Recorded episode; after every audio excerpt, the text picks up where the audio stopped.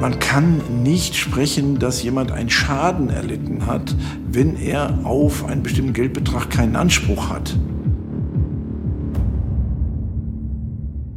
Es ist ein eigenartiges Gefühl, in dem Gerichtssaal zu sitzen, in dem der Mann, der diese Worte sagte und damit einen der größten Steuerskandale der deutschen Geschichte argumentiert, auf der Anklagebank sitzt.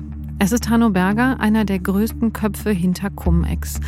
Er war es, der die bekanntesten Banken und Unternehmer Deutschlands beraten hat. Ein Grand Seigneur der Szene. Und nun sitzt er in Bonn vor Gericht. In einem Raum ohne viel Deko. An einer Längsseite kann er durch die große Fensterwand auf Bäume schauen. Zu Prozessbeginn führt ihn eine Polizistin durch eine extra Türe in den Raum, denn wenn er nicht hier ist, ist er in Haft. Seine Cum-Ex-Strategien sollen den deutschen Staat und damit den Steuerzahler Millionen gekostet haben. Millionen an Steuergeldern, die sonst woanders gebraucht worden wären. Die stattdessen an Investoren gingen, die sich Kapitalertragssteuern zweimal haben erstatten lassen, obwohl sie sie nur einmal gezahlt haben. In unserem Podcast Handelsbad Crime sprechen wir alle zwei Wochen über Kriminalfälle in der deutschen Wirtschaft, wer dahinter steckt, wie sie dahin gekommen sind und was noch zu erwarten ist. Und in dieser Folge haben wir einen der Prozesstage, die in den kommenden Wochen und Monaten für Berger zum Alltag gehören werden, begleitet. Wir haben uns seine Reaktionen angeschaut, die der Richter und die der Zeugen. Und wir konnten mit einem seiner Anwälte sprechen, der dafür kämpft, dass Berger freigesprochen wird. Mit mir im Studio ist Sönke Iversen, Leiter des Investigativressorts. Mein Name ist Ina Karabas und damit herzlich willkommen zu Handelsblatt Crime.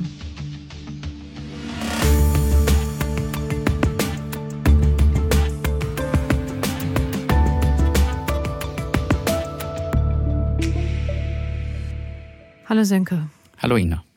Sönke, René Bender, unser Kollege und ich waren gestern vor Gericht und haben uns den Tag angeschaut. Sag nochmal, wo stehen wir eigentlich gerade in dem Prozess? Ich würde sagen, das ist das erste Drittel noch. Hm? Ähm, tatsächliche Termine sind äh, durchgegeben bis Juli. Ein Anwalt hat sich aber schon geäußert, dass er bitte im August, weil er da Urlaub haben hätte, dass er darum bittet, äh, den August da freizulassen. Also wir werden da sicher in den Herbst hineinkommen mit diesem Prozess gegen Hanno Berger. Genau, das hat er uns, äh, hat er nicht uns erzählt, sondern das hat er gestern dem Richter erzählt. Das fanden wir auch beeindruckend. Da hören wir auch gleich rein in unsere ersten Beobachtungen gestern. Noch einmal kurz vorher, wie sind wir da hingekommen? Warum steht Hanno Berger jetzt vor Gericht? Ich weiß, diejenigen, die unseren Podcast äh, fleißig mithören, die werden es schon wissen, aber vielleicht für alle anderen noch mal kurz. Ja, klar. Also Hanno Berger steht vor Gericht an sozusagen als, als Vierter. Ne? Das ist der vierte Cum-Ex-Prozess vor dem Landgericht Bonn. Ähm, da hat 2020 das Ganze strafrechtlich begonnen. Die Ermittlungen laufen ja schon seit zehn Jahren. Äh, und die liefen auch so lange, dass es zwischendurch eine Gesetzesänderung geben musste, um, um die Verjährung zu verhindern und so weiter. Also es ist eine sehr, sehr lange äh, Anlaufzeit gewesen. 2020 ging es dann los. Ähm, da wurden erstmal zwei Londoner Banker der Hypovereinsbank verurteilt. Es geht im Groben bei allen diesen Prozessen, bei allen Vieren, die jetzt in, in Bonn stattfinden, um Cum-Ex-Geschäfte der Warburg Bank, dieser großen, traditionsreichen Hamburger Bank. Die wir in der letzten Folge schon etwas vorgestellt hatten. Genau, die Bank haben wir vorgestellt und Herrn Olearius, den großen äh, Magnaten und Mäzen aus Hamburg und seine Verbindung zu Herrn Oberbürger oder erst dem Bürgermeister ähm, Herrn Scholz, unserem Bundeskanzler heute. Darum drehen sich diese ganzen Prozesse. Der erste Prozess, äh, wie gesagt, ging gegen zwei Londoner Banker der Hypovereinsbank, die da ausgepackt haben und zu Bewährungsstrafen verurteilt wurden. Dann ging es weiter mit dem Risikoanalysten der Warburg Bank, der wurde dann schon zu dreieinhalb Jahren Haft verurteilt. Zuletzt äh, der Generalbevollmächtigte, die rechte Hand von dem Olearius, dem Chef der Bank, der wurde zu fünfeinhalb Jahren verurteilt. Und nun kommt Hanno Berger, der Mann, von dem die Staatsanwälte sagen, er sei der Spiritus Rector ähm, sehr, sehr vieler Cum-Ex-Geschäfte und vielleicht auch von dem Cum-Ex-Gedanken sozusagen in Deutschland überhaupt gewesen. Mhm. Und wie ich gestern das erste Mal in meinem Leben auf Hanno Berger getroffen bin und wie gesagt, wie dieser Prozesstag aussah zunächst, da hören wir jetzt rein. Es ist Dienstag, der 24. Mai. Wir sitzen im Bonner Landgericht. Äh, neben mir sitzt René Bender. Er ist Investigativreporter bei uns beim Handelsblatt und begleitet den Cum-Ex-Skandal, den Cum-Ex-Fall von vornherein und natürlich auch den Prozess. Hallo René. Hallo Ina. René, wir sind jetzt an einem, ich sage jetzt mal, typischen Prozesstag hier im Bonner Landgericht. Hanno Berger sitzt vor Gericht. Der Prozess hat um 10 Uhr angefangen, es ist jetzt 11.09 Uhr. Was haben wir bisher gesehen?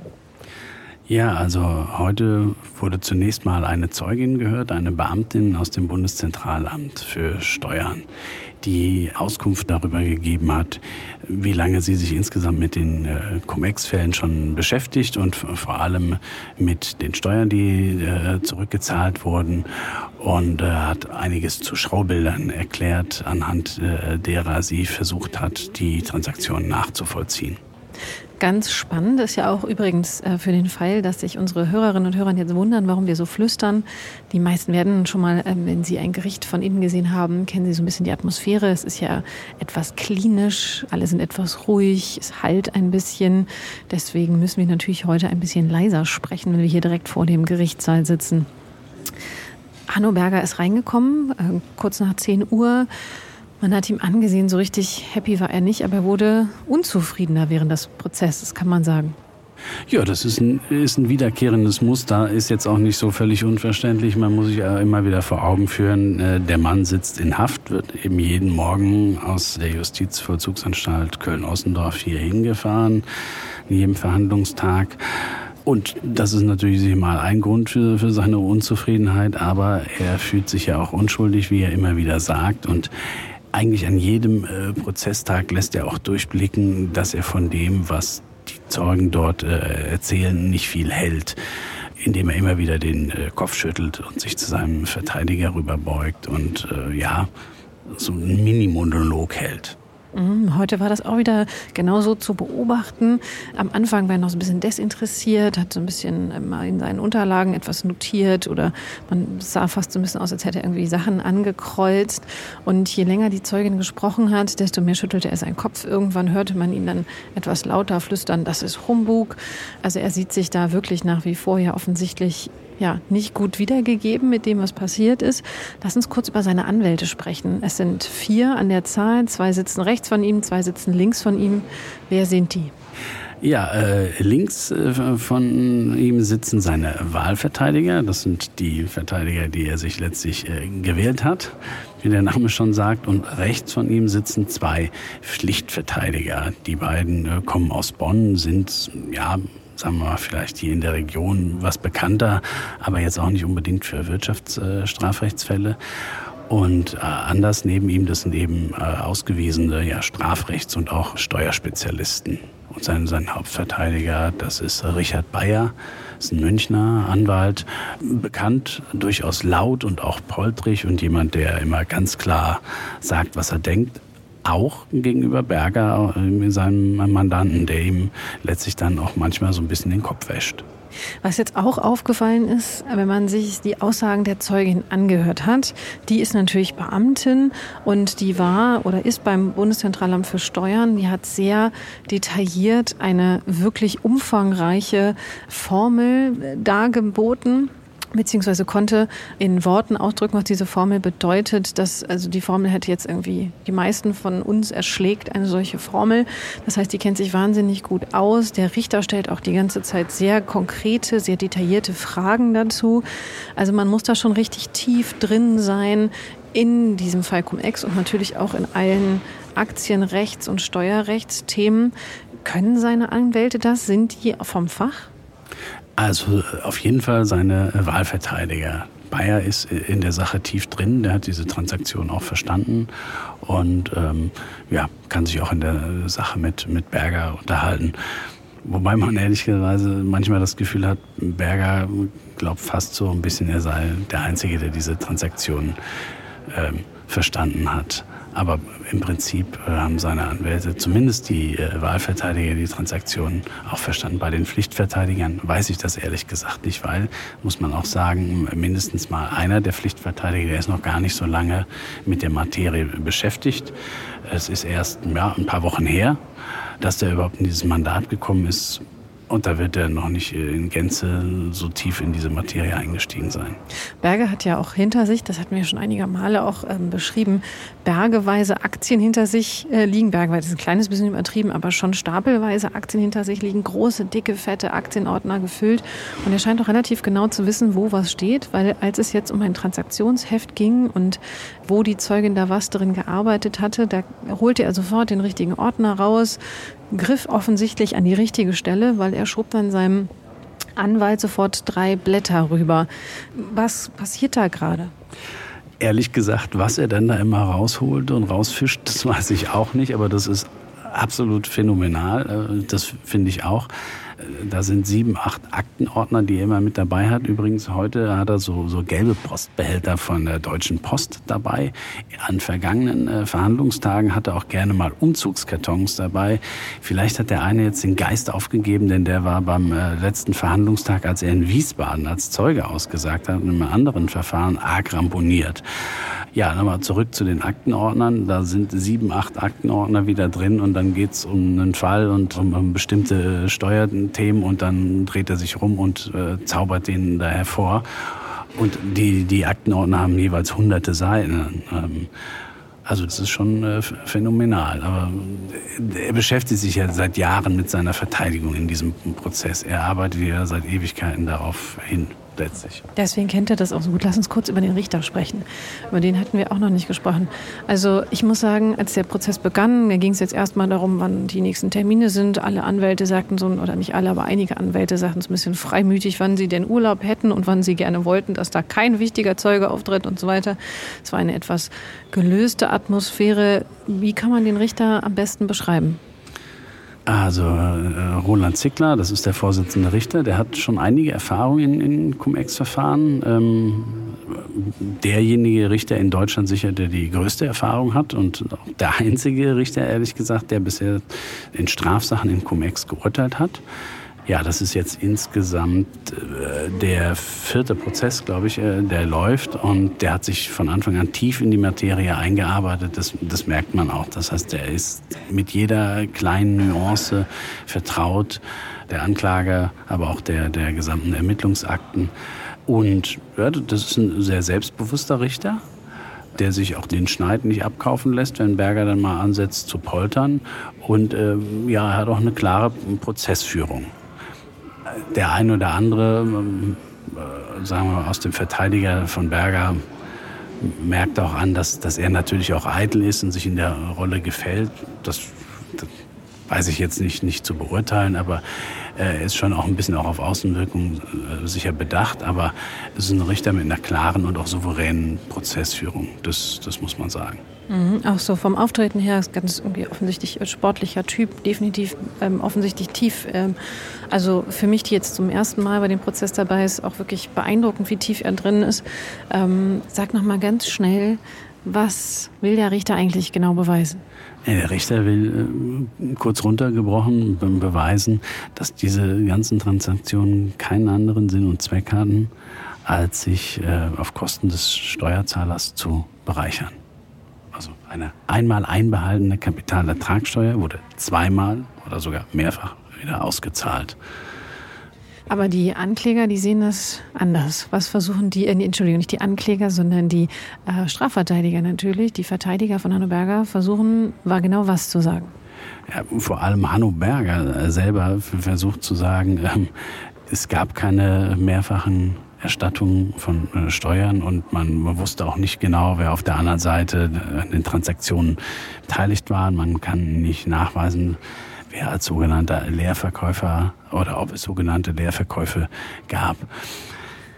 Das ist eine sehr, sehr sportliche These, denn der Bundesfinanzhof, der Bundesgerichtshof, die haben ganz andere Dinge festgestellt, vor allem auch der Bundesfinanzhof als das höchste deutsche Steuergericht hat die Cum-Ex-Deals im Wesen als illegal erkannt. Und ähm, deswegen wird sehr interessant sein, ob Berger mit dieser These überhaupt irgendeine Chance haben kann. Also für mich ist das sehr unwahrscheinlich. Darf ich das nochmal äh, versuchen zu verstehen? Er versucht zu sagen, er hat dieses Modell quasi gar nicht so richtig gebaut, beziehungsweise vielleicht hat er das Modell gebaut, aber er wusste ja nicht, was damit passiert. Ja, er sagt, er sagt schon, dass er das Modell mitgebaut hat oder äh, tief in diesem Modell drin war, aber er sagt eben, er wusste, äh, oder manche Dinge oder manche Details dieser Transaktion sind nicht so, wie sie landläufig ähm, behauptet werden. Eben diese Behauptung der doppelten Erstattung von Kapitalertragssteuern ähm, oder mehrfachen. Das negiert er schlicht, also das weist er zurück. Ähm, lass uns noch über die andere Seite dieses Gerichtssaals sprechen. Vielleicht so ein bisschen zum Eindruck. Das sieht natürlich genauso aus, wie man das aus den meisten Filmen kennt. Auf der einen Seite sitzen die Staatsanwälte, also die Ankläger. Dann in der Mitte sitzt der Richter mit den Schöffen. Und auf der rechten Seite sitzt dann Hanno Berger, wie gesagt, eingerahmt von seinen Verteidigern. Die, die auf der linken Seite sitzen, also die Staatsanwälte, die verhalten sich verhältnismäßig ruhig, da kann man gar nicht so viel ablesen. Ja, das ist oft so, aber im Moment zumindest äh, bestand ja auch kein Anlass äh, heute am, Vormittag, weil die Zeugin jetzt erstmal vom Richter befragt wird und sie ihre Sicht der Dinge äh, vorträgt. Ich glaube auch ehrlich gesagt wird von Seiten der Staatsanwaltschaft an die, an die Zeugin werden nicht gar nicht so viele Fragen gerichtet äh, werden. Da erwarte ich eher was aus dem Lager der Verteidiger. Ähm, weil die Zeugin jetzt keinen Anlass gibt für die Staatsanwaltschaft dazwischen zu funken und dass man sagt, hier läuft aus deren Sicht was in die falsche Richtung. Die beschreibt, was sie alles rausgefunden hat äh, in den ganzen Jahren, die sie sich damit beschäftigt, äh, was sie aus Vernehmungen erfahren hat mit anderen Beschuldigten, die diese Transaktion ihr erklärt haben. Ja, man muss sehen, äh, die ist ja auch noch recht jung, die Zeugin. Und ja, aber zurück zur Staatsanwaltschaft, da gibt es eigentlich keinen großen Anlass für die jetzt dazwischen zu springen. Also in Summe recht ruhig. Lass uns vielleicht schon mal an dieser Stelle sagen, was uns gleich noch erwartet. Ja, also äh, wie lange die Zeugin jetzt noch gehört wird, das vermag ich nicht ganz zu beurteilen. Ich denke jetzt bis zur Mittagspause wahrscheinlich und dann wird interessant sein, ob die Verteidiger sie ins, wenn man so will, Kreuzverhör nehmen oder aber auch nicht. Und dann äh, für heute Nachmittag ist ein Ermittler vom Landeskriminalamt als Zeuge geladen. Und der soll dann eben detailliert Auskunft dazu geben, zum Gang der Ermittlungen, wie man in die Ermittlungen reingegangen ist und was man dann letztlich im Zuge dessen rausbekommen hat. Und das werden wir uns gleich natürlich auch noch anschauen. Und wir werden Sie natürlich mitnehmen an diesem Prozesstag. An dieser Stelle, Sönke, noch ein kurzer Einschub, weil da wollte ich dich nämlich noch was fragen. An der Stelle sind übrigens auch die Anwälte dann rausgekommen. Noch wollte keiner mit uns sprechen, aber das hat sich ja dann zum Glück hinterher nochmal geändert. Aber in dem Prozess äh, ging es ja auch viel ähm, über Wiesbaden, beziehungsweise René hatte auch Wiesbaden erwähnt. Da stand Hanno Berger nämlich vor kurzem vor Gericht. Was ist da genau passiert? Ja, eigentlich hätte in Wiesbaden der erste Prozess beginnen sollen, wenn wir uns erinnern an das Jahr 2012, November, als die, ähm, also da war es nicht die Staatsanwaltschaft Köln, ähm, die die Büros von oder das Büro von Herrn Berger durchsucht hat, sondern die Generalstaatsanwaltschaft Frankfurt. Da ging es um Geschäfte des Berliner Immobilieninvestoren Raphael Roth. Das war sozusagen die ursprünglichen Ermittlungen zu Berger. Aber weil Berger halt weggelaufen ist und sich zehn Jahre lang in der Schweiz versteckt hat, war das kompliziert, ihn da rauszukriegen. Und da war die Staatsanwaltschaft Köln und das Landgericht Bonn einfach schlauer in der Terminierung dieses Prozesses und in der bürokratischen Ausarbeitung. Da hat das Landgericht Wiesbaden da ein bisschen was falsch gemacht. Und deshalb ist sozusagen das Landgericht Bonn vorgeprescht und hat den Berger als ersten bekommen. Nichtsdestotrotz sehen wir Berger auch in Wiesbaden, da aber als Zeugen. Da gibt es einen Prozess, weil an so einem Cum-Ex-Geschäft sind ja immer ganz viele Leute beteiligt und sollen jetzt auch mehrere Leute jedenfalls verurteilt werden. Und da hat Berger zugesagt, sich als Zeuge zur Verfügung zu stellen. Seine Überlegung ist, dass er das ja eben alles besser weiß als der Richter, als die Staatsanwälte, als sonst jemand. Und er möchte dann als Zeuge, weil er sich dann nicht selbst belastet, in Wiesbaden auftreten und hat das auch schon einmal getan und möchte das auch wieder tun. Mhm. Das ist ja, er möchte das definitiv eigentlich, glaube ich, in Bonn auch tun. Da sprechen René und ich dann gleich auch nochmal äh, drüber. Also man merkt ja ihm die ganze Zeit an, also er hat äh, diese intrinsische Motivation, da eigentlich was zu sagen. In Wiesbaden hat er es ja auch gemacht. Du hast es gesagt. Was genau hat er denn gesagt? Im Grunde das, was er seit zehn Jahren sagt. Also immer, wenn ich ihn anrufe oder meine Kollegen ihn anrufen, sagt er immer dasselbe. Cum-Ex war keine Straftat. Es ist nicht strafbar, Steuern zu sparen. Es ist eine Aufgabe als Steueranwalt, Steuern zu sparen. Und es hätte eine Gesetzeslücke gegeben. und es seien nicht strafbar, Gesetzeslücken auszunützen, sondern nur schlau und opportun. Und ähm, er wird zu Unrecht verfolgt, also das, wenn man so möchte, diese Leier.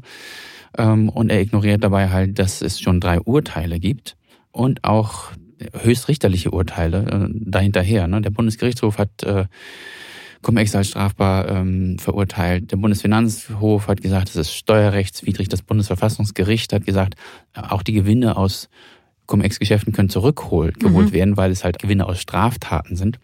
Aber das interessiert Herrn Berger alles nicht. Er sagt, alle drei, also Bundesgerichtshof, Bundesfinanzhof, Bundesverfassungsgericht, der Richter in Bonn, der Richter in Wiesbaden, die Staatsanwaltschaft in Frankfurt, die Staatsanwaltschaft in Köln, das sind alles, auf Deutsch gesagt, und er sagt es auch so, Idioten. Die haben, dann haben das alles nicht mhm. verstanden. Und deshalb möchte er in Wiesbaden und eigentlich auch in Bonn, aber da ist es halt kompliziert, da möchte er das mal erklären und den die Leviten lesen eigentlich auch. Mhm. Das hat man ja ähm, auch gestern die, die ganze Zeit gemerkt, dass er das gerne möchte. Ich muss aber sagen, ich fand ihn vom Typ her anders, als ich ihn erwartet hatte. Er ist ein großer, stattlicher Mann, aber er wirkt nicht, sagen wir mal, nicht ganz so präsent, dominant, wie es durchaus einige Banker, zum Beispiel Christian Olearius, den ich jetzt nie persönlich getroffen habe, aber selbst auf Bildern merkt man ihm schon an. Das muss ich sagen, das hätte ich bei Hanno Berger anders erwartet. Ja, das, das kann ich mir vorstellen. Ich habe ihn damals da vor, wie lange ist das jetzt? jetzt? Acht Jahre oder so, da habe ich ihn schon als, als sozusagen in voller Masse noch äh, und, und vollem Werf erlebt. Muss man dazu sagen, der Mann ist jetzt 71. Und da geht natürlich was verloren im Laufe der Zeit. Ist es auch ein harter Kampf. Er hat ja nichts gewonnen. Er hat ja so viel versucht und es ist alles gescheitert, obwohl er so siegessicher war. Also damals, als ich ihn da in der Schweiz, in diesem Bergdorf zwischen den Alpen oder in den Alpen getroffen habe, da war der felsenfest davon überzeugt, dass es alles in sich zusammenbricht und hat mir schon angekündigt, wen er dann alles verklagen wird. Und also die Staatsanwaltschaft und also alle eigentlich.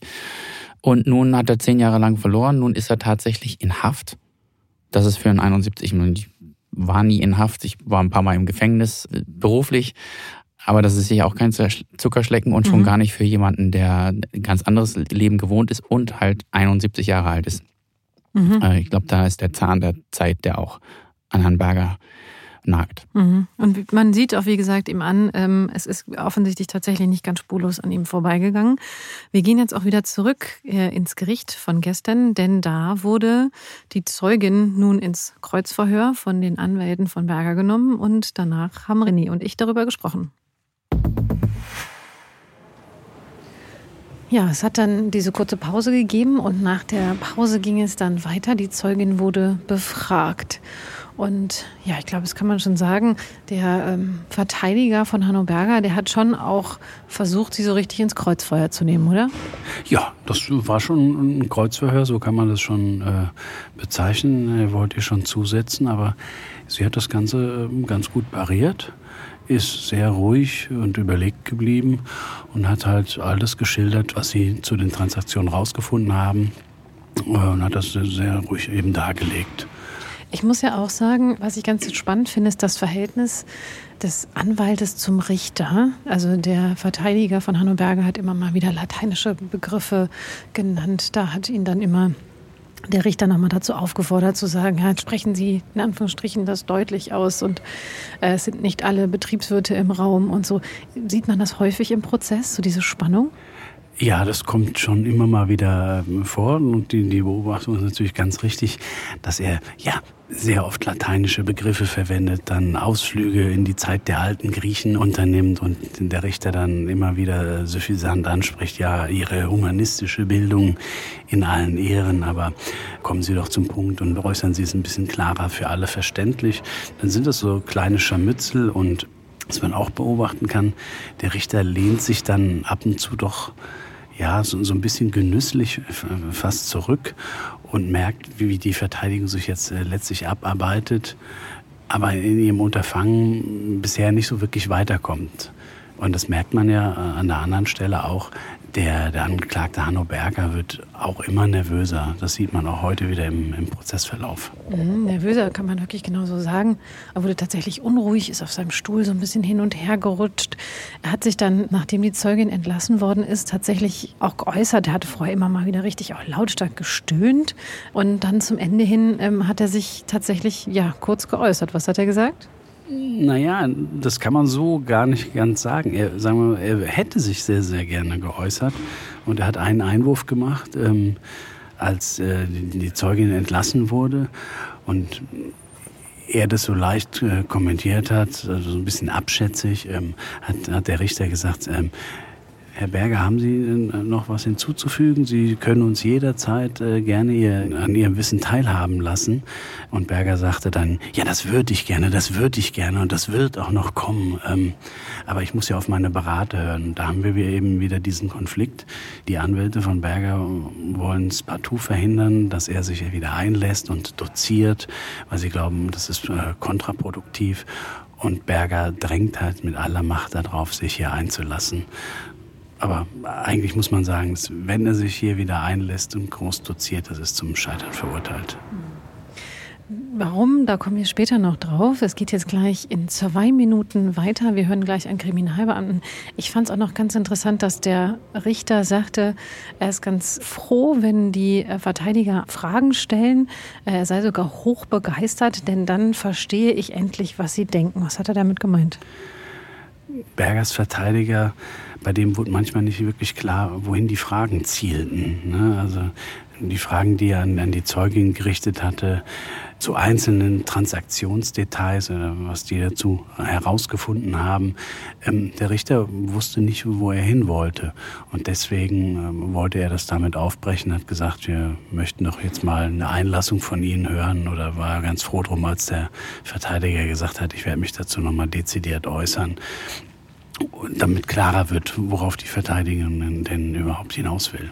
Mhm. Das werden wir gleich auf jeden Fall noch mal stärker erfahren. Die Anwälte von beiden Seiten sind schon an uns vorbeigelaufen und in die, das ist die große Kammer hier im Landgericht, richtig? Die Strafkammer, genau, in den, in den größten Saal. Genau, und da gehen wir jetzt auch wieder rein und melden uns danach wieder. Kurzer Einschub nochmal, Sönke. Lass uns einmal über die Rolle von Richtern generell bei solchen Prozessen sprechen. Ich muss sagen, ich äh, war durchaus, ich denke, man darf das sagen, beeindruckt davon, wie sehr der jetzige Vorsitzende Richter im Thema ist, weil das ist ja gar nicht einfach und dann ging es ja wirklich auch in sehr, sehr komplizierte Details. Ja, das ist natürlich toll, dass dieser Richter äh, so tief drin ist. Ich sah es auch schon in Gerichtssälen, wo man den Eindruck leider hatte, dass der Richter nicht so genau wusste, worum es geht. Es ist halt in Wirtschaftsstrafsachen gibt es sehr, sehr viele sehr komplizierte Dinge. Ne? Manchmal unterhalten die sich über Softwarecode und da hast du dann irgendwelche Programmierer, die da Sachen drehen, die du einfach nicht verstehst. Jetzt haben wir hier einen Richter, der schon im vierten Cum-Ex-Prozess ist. Ne? Der hat ja 2020 angefangen, also er hat sich schon viel länger vorbereitet natürlich und der verhandelt jetzt also mit Herrn Berger den vierten Fall. Und er hat auch schon drei Urteile gefällt. Und alle drei Urteile waren gegen die äh, Angeschuldigten. Und deshalb ist er natürlich mehr und fester in der Materie drin als wahrscheinlich die meisten anderen Richter in den meisten anderen Fällen.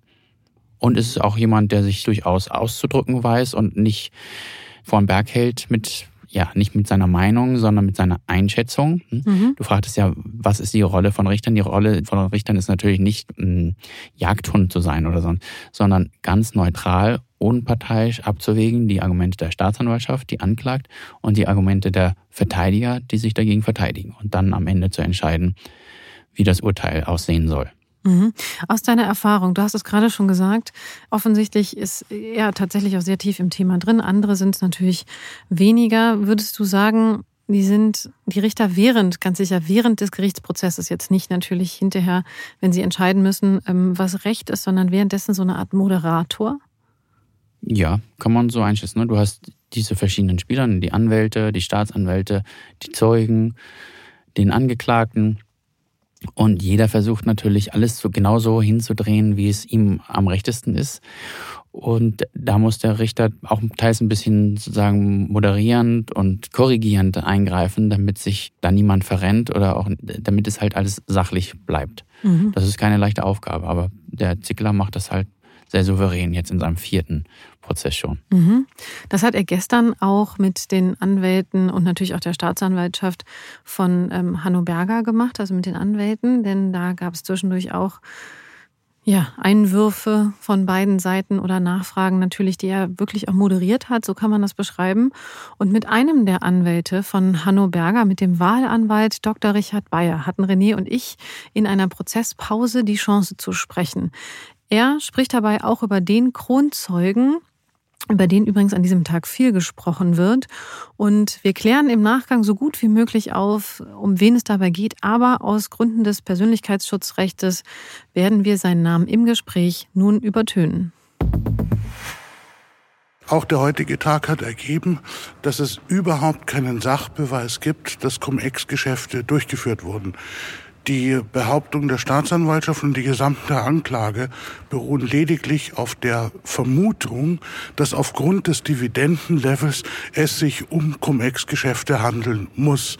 Ein echter Beweis wurde hierzu nicht erhoben, obwohl er hätte erhoben werden können. Die Steuerbeamtin hat heute Morgen so ein bisschen das Dividendenlevel ähm, ausgerechnet. Das heißt, Sie haben nicht das Gefühl, dass, dass sie da richtig gerechnet hat oder wie genau präzisieren Sie das? Äh, gerechnet ist es mit Sicherheit schon richtig.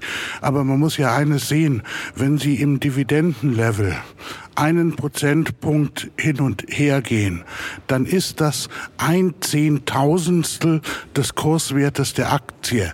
Das ist nicht mal hinter dem Komma mehr lesbar.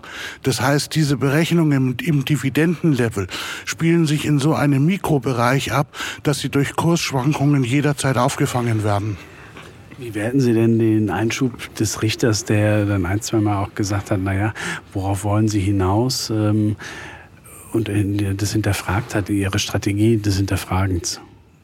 Na, wir werden an der Stelle Beweisanträge stellen, dass das Gericht jetzt über die Behörden ermitteln lassen muss, wie tatsächlich die Aktien gehandelt wurden und dass wir aus der Ebene der Vermutung der reinen äh, gedanklich Nachrechenrei, wobei, wenn ich das, was ich vorher unterstelle, nachher berechnen kann, ist es ja deswegen nicht richtig, sondern es zeigt ja bloß, dass die Unterstellung konsequent war, aber nicht, dass sie richtig ist, dass das Gericht gezwungen wird, hier die Trades nachzurechnen. Und das wird einer der zentralen Punkte der Verteidigung sein. Denn bisher man kann es ja nur nochmal unterstreichen, gibt es keinen einzigen nachvollziehbaren Trade, mit Ausnahme des einen Trades, der genannt wurde äh, über die Nova Scotia Bank. Ansonsten gibt es keinen nachvollziehbaren Trade, dass es Leerverkäufe gehabt haben soll. Ähm, jetzt gerade ähm, steht einer der Kriminalbeamten, die die Untersuchung geführt haben, als Zeuge vor Gericht. Sie werden ihn jetzt gleich befragen. Worum wird es gehen bei Ihnen, bei Ihren Fragen? Die Befragung wird sich im Kern darauf stützen, über die Rolle des Zeugen ähm, äh, der Kriminalbeamte hat ja schon anklingen lassen, dass es Gespräche im Vorfeld der Aussage des Herrn gab. Und äh, wir werden natürlich an dieser Stelle deutlich nachhaken, welche Zusagen Herrn gemacht wurden, wie lange die Gespräche dauerten, ob das nicht den Charakter von Verhandlungen hatten, weil man muss ja schon eines sehen, auch das wird Gegenstand der Befragung werden war ja noch tiefer in die Cum-Ex-Trades verwickelt, als es Herr, oder in, in Cum-Ex-Geschäfte verwickelt, als es Herr Berger sein soll.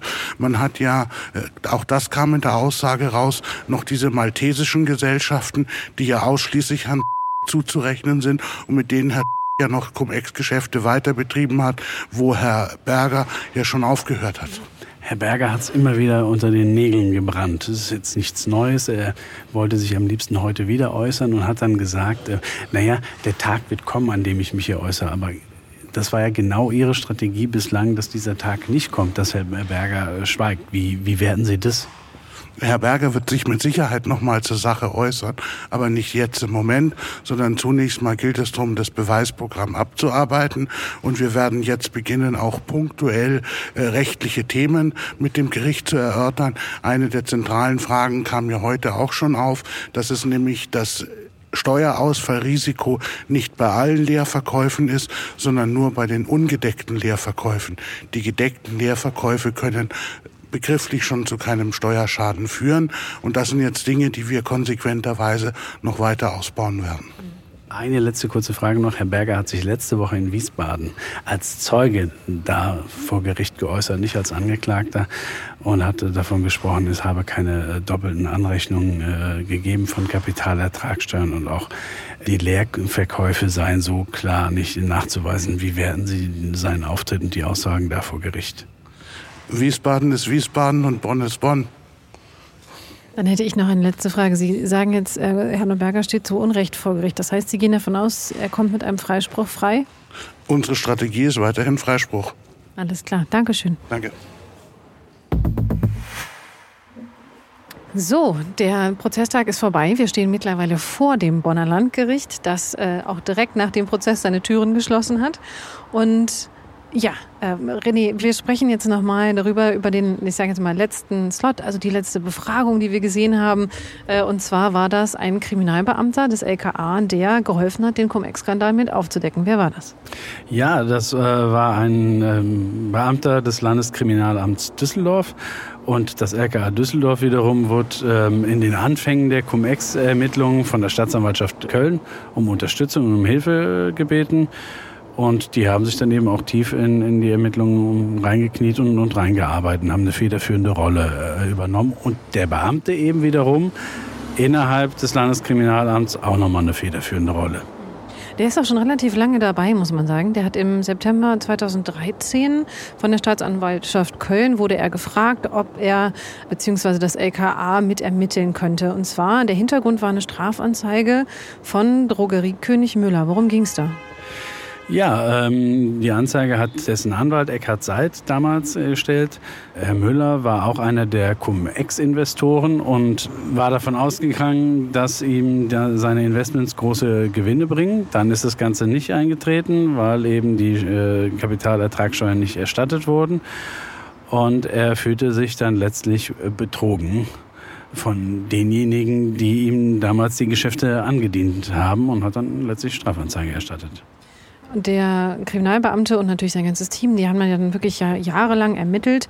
Er erzählte dann auch, die haben Untersuchungen in mehreren Ländern vorgenommen. Die waren dreimal, glaube ich, bei der MM Warburg Bank und haben da Durchsuchungen durchgeführt. Da hatten wir in der letzten Folge von Handelsbad Crime schon drüber gesprochen, äh, die Rolle von Christian Olearius und die Warburg Bank. Also es gibt zu diesem Prozess, das merkt man immer wieder an unterschiedlichen Stellen, es wird auch immer wieder gesprochen, wie viele unterschiedliche Jetzt fängt es hier gerade an zu regnen. Äh, wie viele unterschiedliche Seitenstränge es dabei natürlich gibt. Aber es gibt auch einen Hauptstrang, da ist natürlich Hanno Berger dabei. Und da hängt ganz eng dran ein, naja, ein Verfahren ist das, glaube ich, noch nicht gegen den Kronzeugen. So, und bevor wir über den Kronzeugen sprechen, stellen wir uns ganz kurz unter. Eine Sekunde. So, wir haben einen trockenen Platz gefunden und wir waren stehen geblieben bei dem Kronzeugen, über den heute viel gesprochen wurde. Was genau wurde denn gesagt über den Kronzeugen? Ähm, ja, der Verteidiger von Hanno Berger hat hinterfragt, ob es denn damals, als der Kronzeuge sich als solcher zur Verfügung gestellt hat, womöglich Absprachen mit ihm äh, gab. Und das wurde vom Kriminalbeamten direkt verneint. Dann ähm, hat der Verteidiger von Berger zur Sprache gebracht, dass der Kronzeuge ja bis heute noch nicht angeklagt ist obwohl, so hat er es gesagt, er sehr viel länger die Cum-Ex-Geschäfte betrieben hat und äh, vielleicht auch noch deutlich mehr daran verdient hat. Ja, und da gab es eben die Antwort des Kriminalbeamten dazu, dass er nicht weiß, wie die Staatsanwaltschaft vorgeht in der Reihenfolge ihrer Anklage und dazu letztlich nichts genaueres äh, sagen kann. Aber es ist tatsächlich eine interessante Frage, was denn mit dem Grundzeugen am Ende des Tages äh, passiert ob da eine Anklage kommt oder eben keine. Und dann gab es noch einen äh, ganz interessanten anderen Punkt. Und der war? Der äh, war das Angebot des Kronzeugen, ähm, Gelder äh, zurückzuzahlen, die er damals aus den Cum-Ex-Geschäften äh, realisiert hat. Es waren insgesamt 27,5 Millionen und er hat angeboten, die Hälfte davon zu zahlen. Die andere Hälfte soll nach seiner Vorstellung dann wahrscheinlich Herr, Herr Berger zahlen. Und da hat die Verteidigung von Herrn Berger hinterfragt, warum denn bislang offensichtlich äh, von der Staatsanwaltschaft ähm, noch niemand die Gelder eingezogen hat. Er sprach davon, da muss man nur mit der Schubkarre hinfahren und das Geld abholen. Warum das denn nicht geschehen ist. Und da war die Staatsanwaltschaft dann sehr schmallippig und hat gesagt, nee, das ist äh, noch nicht geschehen. Ähm, Herr Bayer, der Verteidiger Bergers, war dann einigermaßen empört und hat äh, davon gesprochen, er sei ja auch Steuerzahler und es sei auch sein Geld. Und äh, der Richter hat ihm dann insofern beigepflichtet, als er meinte, er könnte objektiv verstehen, dass man diese Frage äh, stellt. Warum denn diese Gelder vom Kronzeugen noch nicht geflossen sind? Eine Frage ähm, hat sich mir auch noch nicht so ganz erschlossen. Es war dann die Rede zum Schluss von rund 280 Millionen Euro, die im Prozess eine Rolle spielen. Du hast es gerade gesagt, Herrn Berger, äh, bei Herrn Berger geht es dann um 27, äh, rund 27 Millionen Euro. Wie kommt diese Summe zustande von knapp 280 Millionen? Die 278,5 Millionen sind es, glaube ich, genau. Das ist der, der Schaden, laut Anklage durch die Geschäfte, die eben hier in diesem Verfahren angeklagt äh, sind. Das sind im Wesentlichen Geschäfte, die damals über Warburg Invest, über verschiedene äh, Fonds gelaufen sind, über Fonds aus den Jahren 2009 und 2010. An denen aber auch Hanno Berger, sagen wir mal, direkt mitgewirkt haben soll, richtig? Richtig. Man muss sagen, dass auch während der ähm, LKA-Beamte gesprochen hat und auch befragt wurde, hat Hanno Berger wieder, naja, war sehr aktiv. Ähm, er war zwischenzeitlich schien er empört zu sein. Er hat, ähm, er ist auf seinem Stuhl rumgerutscht. Er hat mit seinen Verteidigern versucht zu sprechen, ihnen die ganze Zeit äh, Dinge zuzurufen. Und du hast es schon gesagt, das könnte ihm, naja, dass es eigentlich nicht positiv für ihn ist. Ja, so, so sieht es jedenfalls von, von außen aus. Ähm, hat auch am Nachmittag wieder dokumentiert, dass er unzufrieden ist und es brodelt ihm, man sieht es.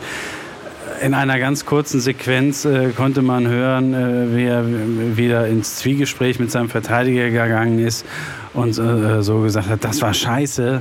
Worum es genau ging, konnte man, man leider nicht hören, aber der Verteidiger hat dann den Kopf geschüttelt und äh, hat, hat ihm etwas entgegnet. Das war, das war leider nicht zu hören. Die beiden geraten schon immer wieder aneinander und ähm, ja, nochmal in Berger Brodels. Er scheint auch zu sehen, dass das Ganze hier nicht gut für ihn läuft obwohl so richtig hart belastende äh, Aussagen ihm gegenüber sind ja noch nicht gekommen. Da muss man ja auch sagen, die kommen ja am Ende des Tages alle erst noch, ähm, wenn dann der Kronzeuge beispielsweise aussagt. Ja, aber heute hat man auch wieder gesehen, wie er den Kopf geschüttelt hat, als es darum äh, ging, dass angeblich Scheinrechnungen gestellt äh, worden sein sollen. Ähm, das negiert er völlig und schüttelt mit dem Kopf. Das sind Dinge, da sagt er, nein, das war definitiv nicht so und äh, er würde sich wahrscheinlich gerne dazu äußern. Und sein Anwalt sagte auch, es wird er auf jeden Fall noch. Ähm, der Anwalt sagte auch, dass er davon ausgeht, dass Hanno Berger vielleicht am Ende als unschuldig entlassen wird. Der, der Anwalt äh, sprach davon, dass sie weiter in Richtung eines Freispruchs arbeiten, aber ich habe so meine Zweifel, ehrlich gesagt, daran, dass er das wirklich glaubt, weil wenn man alle bisherigen Verfahren übereinander legt, scheint das doch sehr unwahrscheinlich zu sein. Und ähm, ich bin mal sehr gespannt, wenn dann die Aussagen von Berger aus Wiesbaden, wo er als Zeuge in dem anderen Prozess ausgesagt hat, hinzugezogen werden, wie sich das dann auswirkt. Da hat er ja behauptet, es gab keine doppelte Erstattung von Kapitalertragssteuern und auch mit den Leerverkäufen, das sei alles nicht so erwiesen. Damit stellt er sich genau gegen das, was bis jetzt alle Herfa Verfahren hervorgebracht haben. Wie geht es jetzt eigentlich weiter? Ähm, ja, hier in Bonn geht es direkt morgen weiter. Morgen wird wieder ein Ermittler gehört und in den kommenden Wochen ist in Bonn auch weiter eifrig terminiert bis Mitte Juli. Dann ist mal für zwei, drei Wochen eine Mini-Sommerpause, äh, wenn man so will oder deutet vieles zumindest darauf hin, ähm, weil dann auch einer der Verteidiger Bergers in, in Urlaub ist. Hat er direkt zu Anfang des Tages heute klargemacht, wann er in Urlaub fährt? Genau. Genau, in der zweiten Augusthälfte, weil er kommt eben aus Bayern und für gewöhnlich äh, gehen die Bayern erst später in die Sommerferien. Und auch der zweite äh, Verteidiger Bergers, Wahlverteidiger, geht dann in Urlaub. Ähm, deswegen kann man davon ausgehen, dass ähm, irgendwann im August mal eine, eine kleine Pause ist. Ja, und dann geht es für Hanno Berger äh, im Juni in Wiesbaden los, eben in, im zweiten Verfahren. Dort ist er dann auch angeklagt und dann wird er pendeln müssen zwischen Wiesbaden und Bonn. Und dann werden beide ähm, Verfahren parallel stattfinden. Natürlich nicht an den gleichen Tagen, aber eben immer tageweise versetzt. Das wird dann nochmal ähm, ja, eine zusätzliche Herausforderung und Belastung auch für den 71-Jährigen. Und das hat man ja auch gesehen. So richtig fit ist er wirklich nicht. Er hatte jetzt auch vor kurzem Corona, ähm, aber auch vorher hast du gesagt, war er schon nicht ganz der fitteste. Nee, also wir haben einmal das Alter. Er ist 71. Er ist, muss man sagen, sehr schwer, sehr massig. Und ähm, ja, auch so wirkt es jedenfalls, äh, vielleicht vom Kreislauf oder von der Atmung nicht, nicht so ganz äh, gut in Schuss. Und da merkt man schon, dass ihm das Verfahren zusetzt. Und da muss man natürlich auch sehen, er sitzt im Gefängnis, es sind lange Tage, er wird immer mit dem Transporter hierhin transportiert. Das ist äh, generell keine schöne Situation und für einen 71-Jährigen noch mal weniger. Auf jeden Fall. Wir werden natürlich das Verfahren weiterhin begleiten in diesem Podcast, aber natürlich auch sonst auf unserer sonstigen Berichterstattung auf handelsblatt.com. Danke dir, René. Danke, Ina. Ja, aber wir sind natürlich noch nicht ganz am Ende unseres Podcasts angekommen, denn Sönke, lass uns noch mal kurz zusammenfassen. Ich muss sagen, was ich aus dem Tag mitgenommen habe, ist einiges. Aber eines, was mir aber auch aufgefallen ist, dass, weil wir eben über den Moderator Richter gesprochen haben, also die, den Richter als Moderatoren, ich hatte dann schon den Eindruck, dass er auch eine Meinung hat zwischendurch ja, alles andere würde auch verwundern. Wie gesagt, es ist halt der vierte Prozess und es geht immer um dieselben Geschäfte. Es geht um diese Geschäfte der MM Warburg, dieser Traditionsbank in Hamburg. Äh, und in den ersten drei Prozessen wurden halt drei Urteile gefällt. Und der Richter kann jetzt auch gar nicht sozusagen die Bewertung ändern. Also das würde ja alles, was vorher war, an ad äh, absurdum führen. Er hat sich seine Meinung oder seine Rechtsmeinung, seine Rechtsauffassung zu diesen Geschäften gebildet. Das war illegal, das war steuerrechtswidrig und muss bestraft werden. So, jetzt kommt der Berger, der da eine ganz wichtige Rolle gespielt hat. Natürlich gilt die Unschuldsvermutung bis zum Urteil, aber es gilt auch, dass der Richter genau weiß, äh, wie diese Geschäfte liefen und auch nicht sich scheut davor, das deutlich zu sagen. Also er sagt zum Beispiel, es war ein blanker Griff in die Staatskasse. Ähm, er hat gesagt, diese Verfahren, alle, die da kommen, seien ein Signal an all diejenigen, die den Steuerzahler, und das jetzt wörtlich, beschissen haben. Und es gab auch Gegenwehr gegen den, also es gab äh, Befangenheitsanträge schon gegen den Säckler, die sind dann abgewiesen worden, weil sie grundlos waren. Aber man kann jetzt nicht von Herrn Seckler erwarten, dass er sich auch alles von Adam und Eva nochmal von vorn erklären mhm. lässt. Der Mann kennt sich wirklich gut aus. Und ähm, wie gesagt, am Anfang und am Ende all dieser Sachen steht ja äh, das, was äh, ein anderer Richter mal gesagt hat. Es liegt im Wesen einer Steuer, dass sie nicht zweimal erstattet werden kann. Mhm. Damit ist eigentlich schon alles gesagt. Fast alles, möchte man sagen. Denn ein Punkt, und äh, da habe ich das, da ist es mir so richtig aufgefallen, ist, als er, äh, sagen wir, auch dem Wahlanwalt Bayer von Hanno Berger zugestimmt hat bei der Frage, was jetzt eigentlich mit dem Geld von dem Kronzeugen im Cum-Ex-Prozess, von dem ja jetzt schon einige Male äh, die Rede war, passiert ist, denn der hatte angekündigt, dass er zumindest die Hälfte der Einnahmen aus Cum-Ex zurückzahlen möchte. Da fragte er den Staatsanwalt, ob das schon passiert sei und da konnte der noch nicht so richtig was zu sagen. Und da stimmte ihm dann auch der Richter zu und sagte, ja, also auch im Sinne der Steuerzahler ähm, wäre das definitiv natürlich wichtig, dieses Geld dann auch einzusammeln. Und dazu vielleicht, wir haben ähm, einen Leserbrief bekommen, der uns sehr gefreut hat. Und auch da ähm, spricht unser Hörer und Leser davon, es ist eine Schande, dass dieses Geld nicht zurückgezahlt wird. Er bezieht sich dabei nicht explizit auf den Grundzeugen, sondern generell auf das Geld aus Cum-Ex. Und er schreibt auch, wie kann man etwas erstattet bekommen, was man nicht gezahlt hat? Das versteht mein Zehn zehnjähriger Sohn. Genau, das da hat der Leser recht und der zehnjährige Sohn hat auch keine Schwierigkeiten, das zu verstehen. So ist es und da sind all diese Rechtsgutachten von hochbezahlten Anwälten können auch daran nichts ändern, mhm. dass es so ist. Ja, und wenn Sie auch einmal äh, Fragen oder Hinweise oder Kritik haben, dann melden Sie sich gerne bei uns jederzeit unter der E-Mail crime@handelsblatt.com. Und wenn Sie alles nochmal nachlesen wollen, was wir zum Thema Cum-Ex, aber natürlich auch zu anderen Fällen wie Wirecard zum Beispiel geschrieben haben, finden Sie unter handelsblatt.com-mehr Journalismus ein spezielles Angebot. Und in der nächsten Folge geht es um um die Crypto Queen geht es da. Roja Ignatova. Ähm, das ist eine Frau, die mit ähm, ja, der Ausgabe von Kryptowährungen mehrere Milliarden Euro hinterzogen hat oder betrogen hat, äh, sagt die Staatsanwaltschaft. Und ähm, ja, die ist auch weggelaufen, ähnlich wie Herr Berger. Die hat man nur noch nicht gefunden. Niemand weiß, wo diese Frau ist. Äh, und darüber werden wir uns dann in der nächsten Sendung unterhalten. Genau, dann mit meiner Kollegin Mary Abdelaziz Ditzo. Diese Folge wurde produziert von Christian Heinemann. Vielen Dank ans ganze Team. Vielen Dank Ihnen fürs Zuhören und bis zum nächsten Mal. Tschüss.